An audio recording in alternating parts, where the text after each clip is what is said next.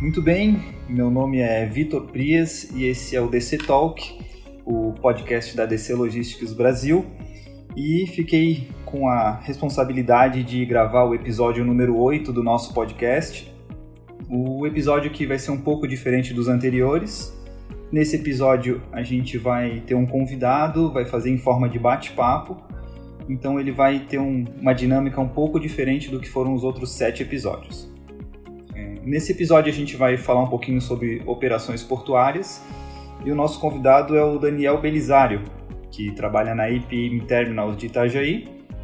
E o Daniel vai nos ajudar um pouquinho com informações e uma conversa sobre como é que ocorrem as operações no terminal aqui de Itajaí. Daniel, bem-vindo, obrigado por aceitar o nosso convite. E para quem está nos ouvindo, te apresenta um pouco, conta como é que é a tua história na IPM Terminals, é, o teu trabalho. Conta para nós aí como é que é. Claro, obrigado Vitor, prazer estar com vocês aqui, todos os ouvintes da ADC. É, como você falou, me chamo Daniel Belisário, eu tenho 33 anos de idade, eu trabalho na APM Terminals Itajaí há 7 anos. É, passei por diferentes desafios lá, sempre dentro da área comercial, com atendimento ao cliente. É, mais recentemente, fazendo a coordenação da equipe comercial de vendas e ainda no final de 2019 assumindo então um novo desafio como gerente comercial do terminal.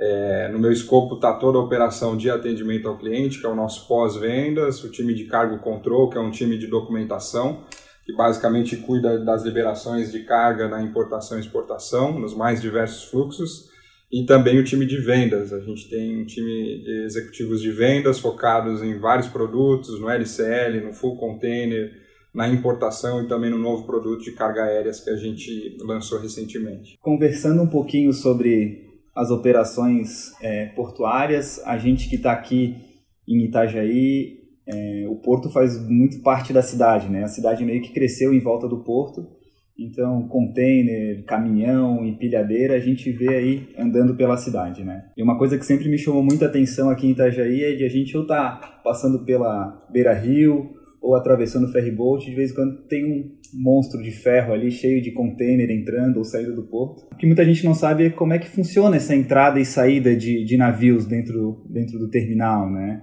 É, existem janelas, horários previstos? Como é que funciona essa, essa entrada e saída de navios no porto de Itajaí? Bom, basicamente, Vitor, é, os navios que entram e saem toda semana pelo nosso porto, eles respeitam o que a gente chama de esquema de janelas de atracação. Basicamente, é, existe um horário, uma data determinada naquela semana e uma hora para que esse navio atraque e para que ele possa sair depois que a operação é finalizada.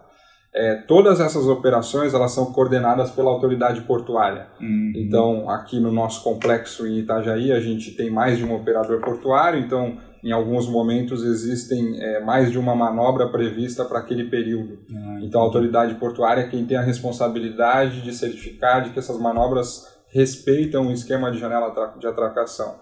E esse esquema de janelas ele é basicamente uma negociação prévia entre o terminal e o armador, que é o dono do navio. Ah, tá. é, existe um contrato e nesse contrato foi pré-acordado, por exemplo, que o serviço de Ásia, que atraca na PM Terminus Itajaí, deve chegar todas as quartas-feiras pela manhã.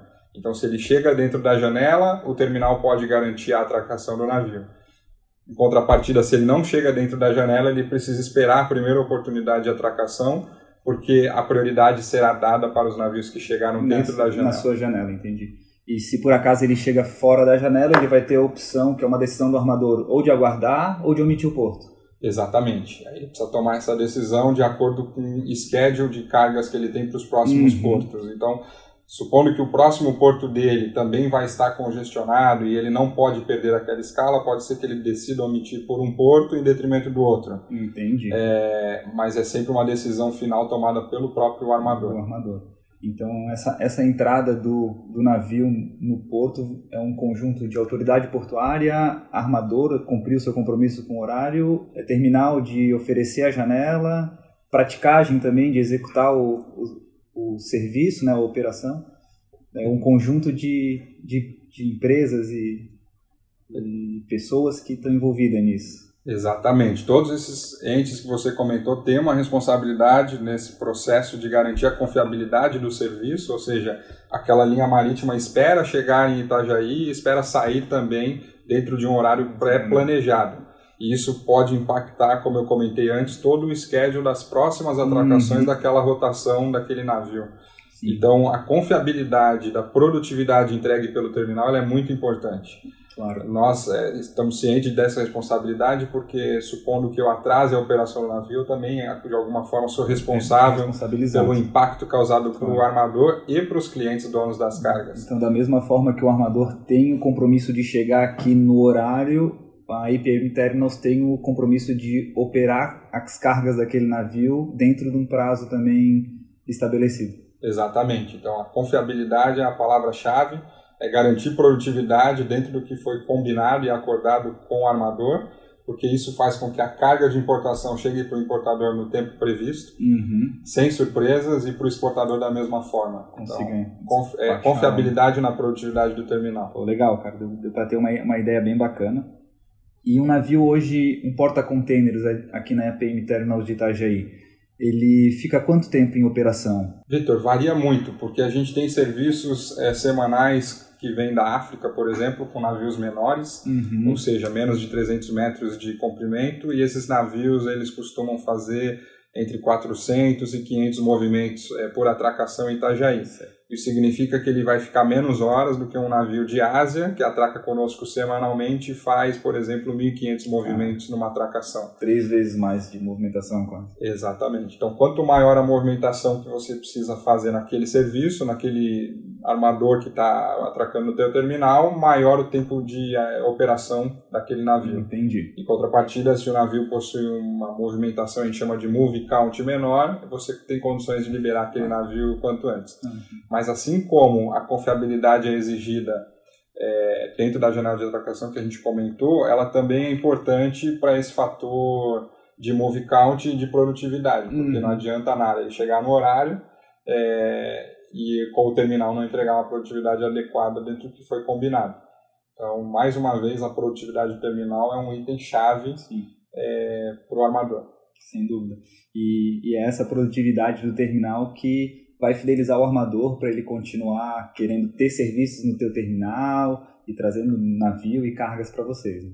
Exatamente. Então, a gente, por exemplo, em 2019 conseguiu entregar bons níveis de produtividade, isso fez com que novos armadores tivessem a sua atenção chamada para a operação de Itajaí e decidissem colocar mais serviços no porto de Itajaí. Legal. Isso é bom para o terminal, com certeza, mas também é muito bom para os clientes finais, principalmente para os importadores e exportadores, porque ele tem opções de frete, é, onde ele pode tomar uma decisão baseada na realidade logística dele e, e não necessariamente e... ficar na mão de um ou dois players. Então, essa Legal. competitividade é muito importante. Legal. Bom, e a gente vai pensando na importação um pouquinho agora. É, o navio, então, ele chegou ali dentro da sua janela, fez a manobra, atracou, a APM Terminals começou a fazer o, a movimentação das cargas, descarregar as cargas de importação.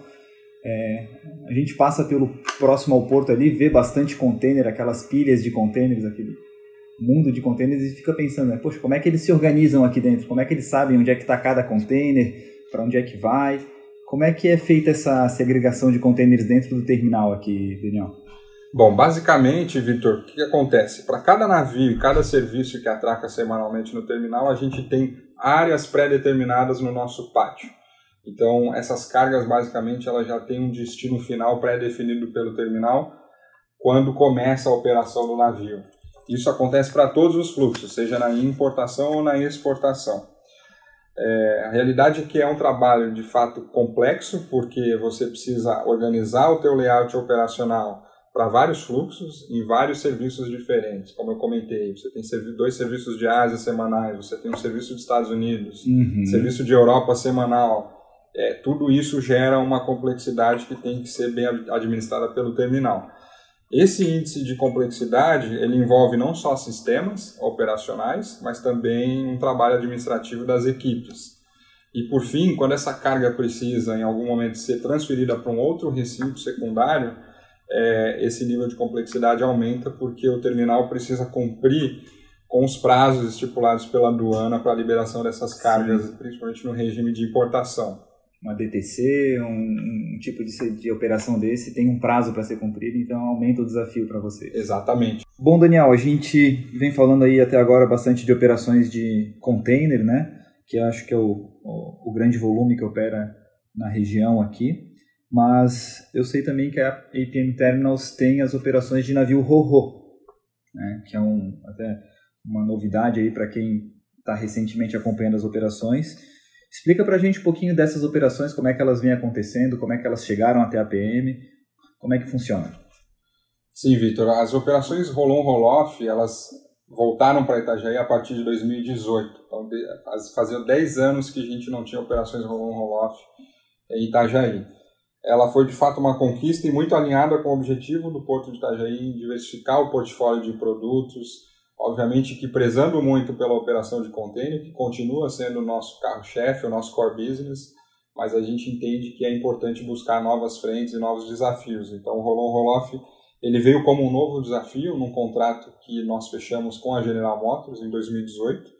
Esse contrato ele agora é, inicia o seu segundo ano de execução e desde então a gente já operou 31 navios, atingindo a marca de um pouco mais de 36, 36 mil carros descarregados é, no fluxo de importação. A origem desses carros basicamente México, Argentina e Estados Unidos, uhum. com mais diversos modelos. Existe uma expectativa grande das montadoras de que os veículos que são descarregados em Itajaí eles tenham baixos índices de avaria na operação.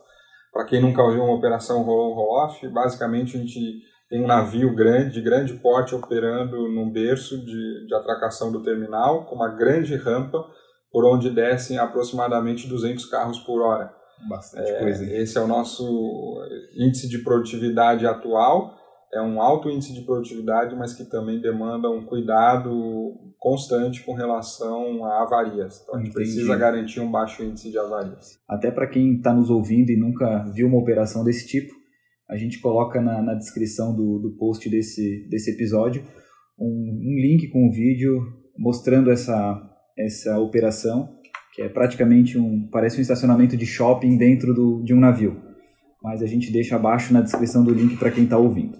A gente vai vendo que a IPM Terminals vai diversificando aí as suas operações com container, ro-ro, eu sei também de operações de carga projeto, é, é, cargas LCL e tudo mais.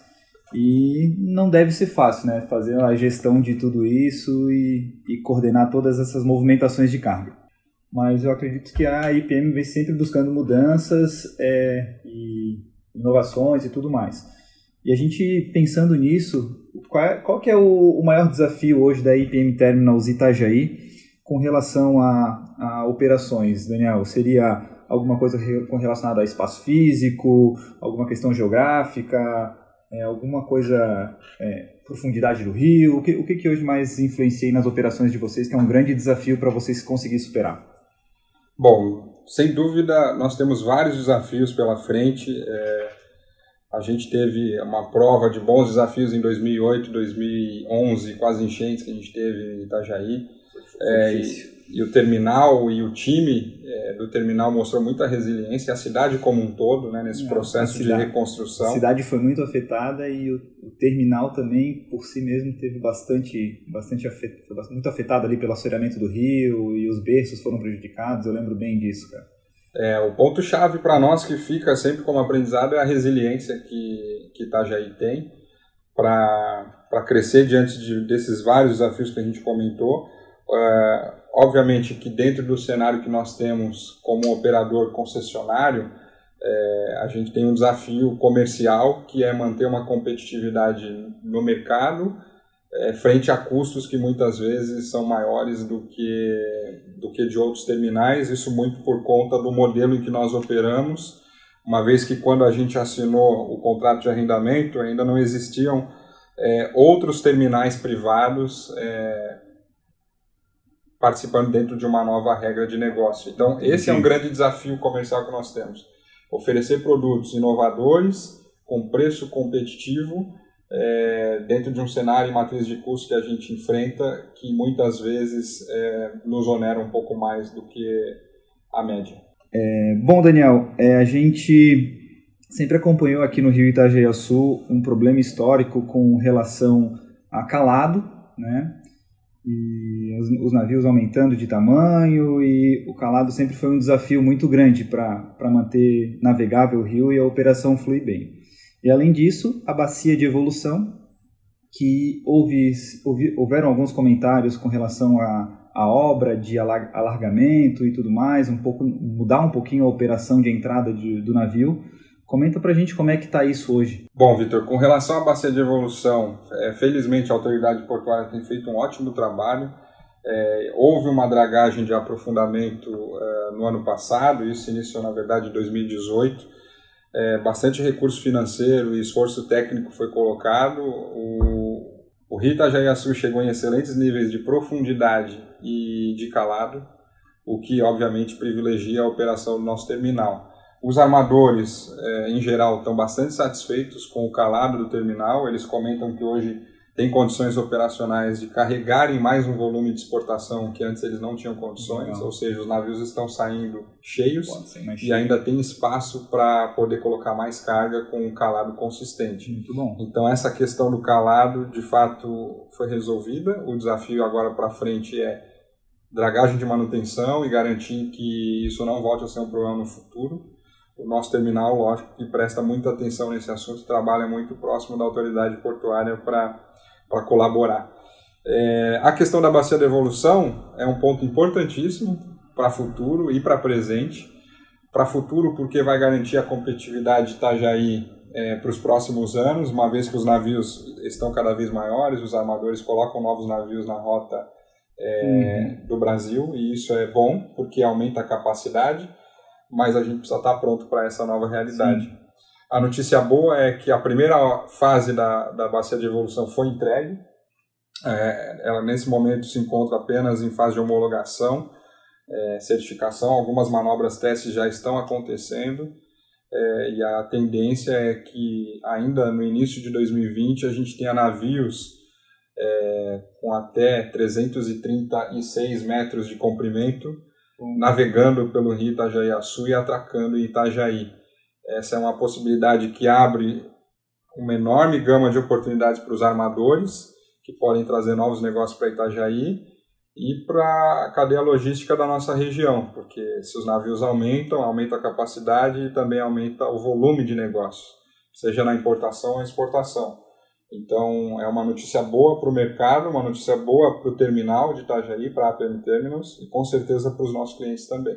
Legal, cara. Muito, muito bom ouvir e saber que é, as expectativas são boas de mais negócios e maiores navios, o que gera bastante, bastante é, expectativa positiva aí de, de todo o mercado, de toda a região. Daniel, bom, Queria agradecer a participação sua, eh, representando a IPM Terminals de Itajaí no DC Talk. Para nós foi muito legal é, fazer esse bate-papo, conversar um pouquinho sobre as operações.